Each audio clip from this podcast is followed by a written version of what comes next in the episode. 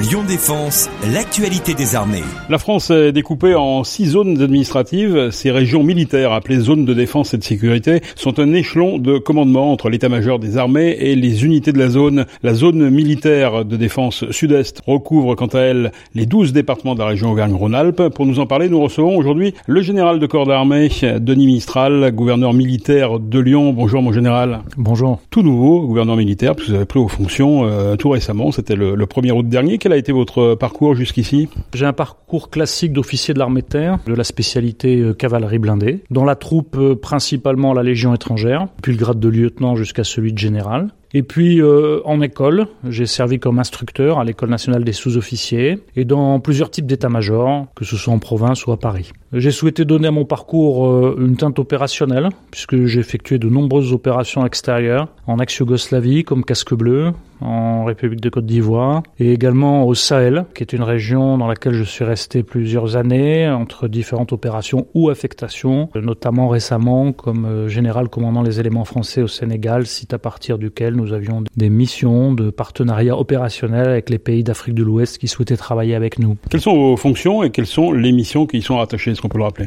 Alors je dirais que j'ai trois grandes fonctions. La première, c'est gouverneur militaire de Lyon, qui est plutôt euh, une appellation euh, honorifique, bien que très ancienne, mais qui euh, est en fait le titre du militaire le plus gradé dans la région. Et puis, euh, je suis aussi officier général de zone de défense et de sécurité sud-est.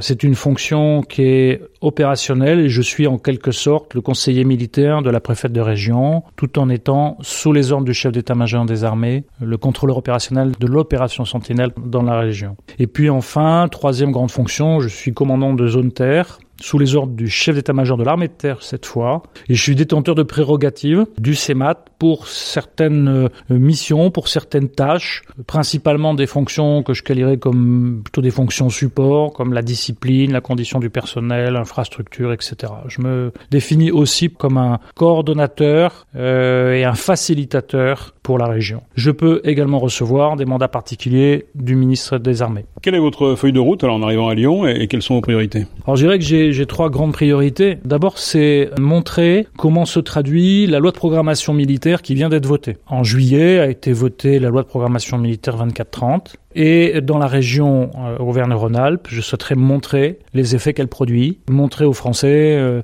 les métiers de l'armée, euh, les nouveaux matériels et tous les fruits qu'on tirera de cet effort financier important. Ensuite, il y a la protection des Français lors des grands événements, la Coupe du Monde de rugby et l'année prochaine les Jeux Olympiques, euh, où la mission Sentinelle restera la même, appuyer les forces de sécurité intérieures dans le cadre de la protection du territoire. Mais pour ces missions-là particulières, ces grands événements, et ce sera aussi le cas pour la fête des Lumières euh, à Lyon particulièrement, eh bien nous mettrons des capacités propres aux armées en appui euh, des forces de sécurité intérieure quand on nous les demandera. Et enfin, je fais une de mes priorités la jeunesse le lien armée-nation, faire connaître les métiers. Nous avons besoin de recruter. L'armée a besoin de recruter. De nombreux Lyonnais s'engagent chaque année dans les armées. À titre d'exemple, début septembre, par exemple, nous avons eu 28 militaires du rang et 14 officiers qui ont signé leur contrat d'engagement à l'hôtel de région dans l'armée de terre. Et le CIRFATER de Lyon recrute environ 400 jeunes chaque année.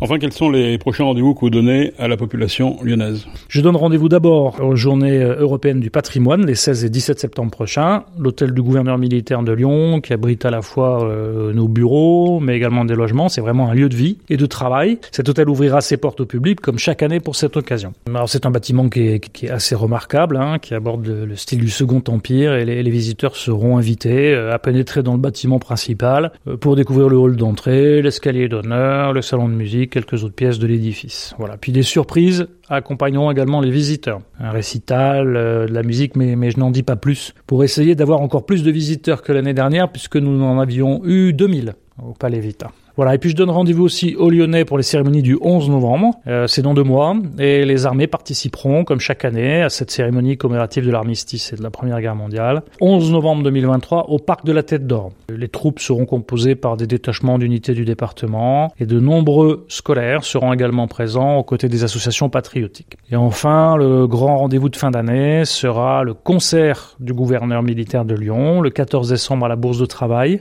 Ce sera la 16e édition tous les billets d'entrée et les dons faits à l'Association du patrimoine militaire de Lyon et de sa région seront intégralement reversés au profit des blessés et des familles des soldats morts au combat. Le spectacle sera intitulé Une histoire de Noël et on mettra en avant des histoires et la féerie de Noël. Aux côtés de la musique militaire de l'artillerie, nous pourrons y voir les petits chanteurs de Saint-Jean et une centaine de collégiens et lycéens se produiront dans ce concert caritatif. Merci mon général, bienvenue à Lyon, euh, général euh, Denis Mistral. Donc euh, vous êtes, je vous le rappelle, le nouveau gouverneur militaire de Lyon. Merci beaucoup. Merci beaucoup, au revoir. C'était Lyon Défense. Retrouvez ce programme sur www.défense-lyon.fr.